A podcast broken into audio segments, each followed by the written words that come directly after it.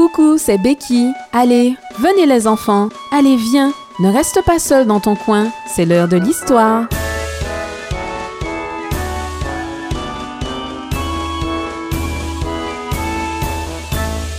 L'histoire d'aujourd'hui s'intitule Deux poches, s'il te plaît. Voici une histoire de Chine, tout d'abord racontée, je crois, par un missionnaire dans ce pays. Paul était un enfant de missionnaire. Son père avait consacré sa vie à l'évangélisation des Chinois, et sa mère, eh bien, elle se montrait aussi bonne missionnaire que son père, car elle passait autant de temps que possible à enseigner les femmes qui venaient à la mission pour aider. Les parents de Paul étaient très occupés la plupart du temps, et bien des fois le petit garçon était laissé à lui-même. Un jour, il découvrit quelque chose de nouveau. En tout cas, c'était nouveau pour lui, bien que je pense que la plupart des petits garçons font cette découverte un jour ou l'autre. En un mot, il découvrit qu'en passant la jambe par-dessus la rampe de l'escalier, il pouvait glisser à toute vitesse sans se faire de mal. L'ayant fait une fois, ça lui a plu tellement qu'il voulut recommencer. Et encore une fois, et encore une fois. Bien sûr, il ne pensa pas un seul instant à l'effet des glissades répétées sur son pantalon brun. Mais vous pouvez bien imaginer ce que sa maman découvrit lorsque Paul se déshabilla ce soir-là. À certains endroits très importants, il y avait les plus gros trous que vous puissiez imaginer. Maman en fut toute bouleversée. Paul, mon chéri, tu me donnes tellement de travail supplémentaire. Tu aurais dû penser à moi. Je n'ai vraiment pas le temps de te refaire une autre paire de pantalons. Je regrette, maman, dit Paul d'une toute petite voix. C'était tellement chic les glissades. Je ne pensais pas que cela allait faire ces trous dans mes pantalons. Maman lui pardonna, bien sûr, et peu après, Paul s'agenouilla pour faire sa prière. Il remercia Dieu pour la bonne journée qu'il avait eue, sa maison et sa nourriture.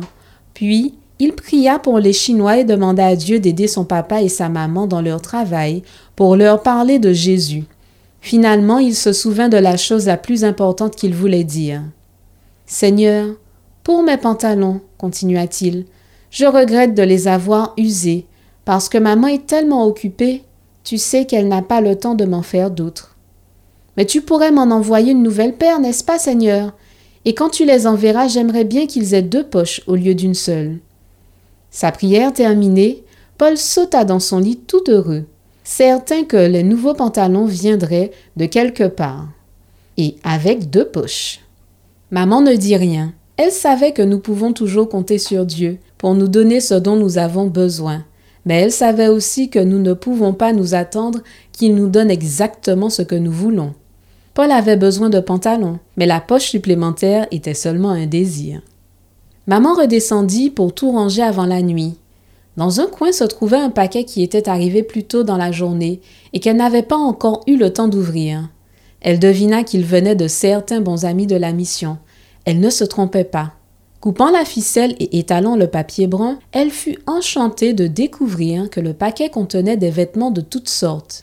Quelques-uns étaient exactement ceux dont elle avait besoin pour elle-même, d'autres seraient utiles de bien des façons pour la mission. Soudain, elle vit quelque chose qui la fit sursauter.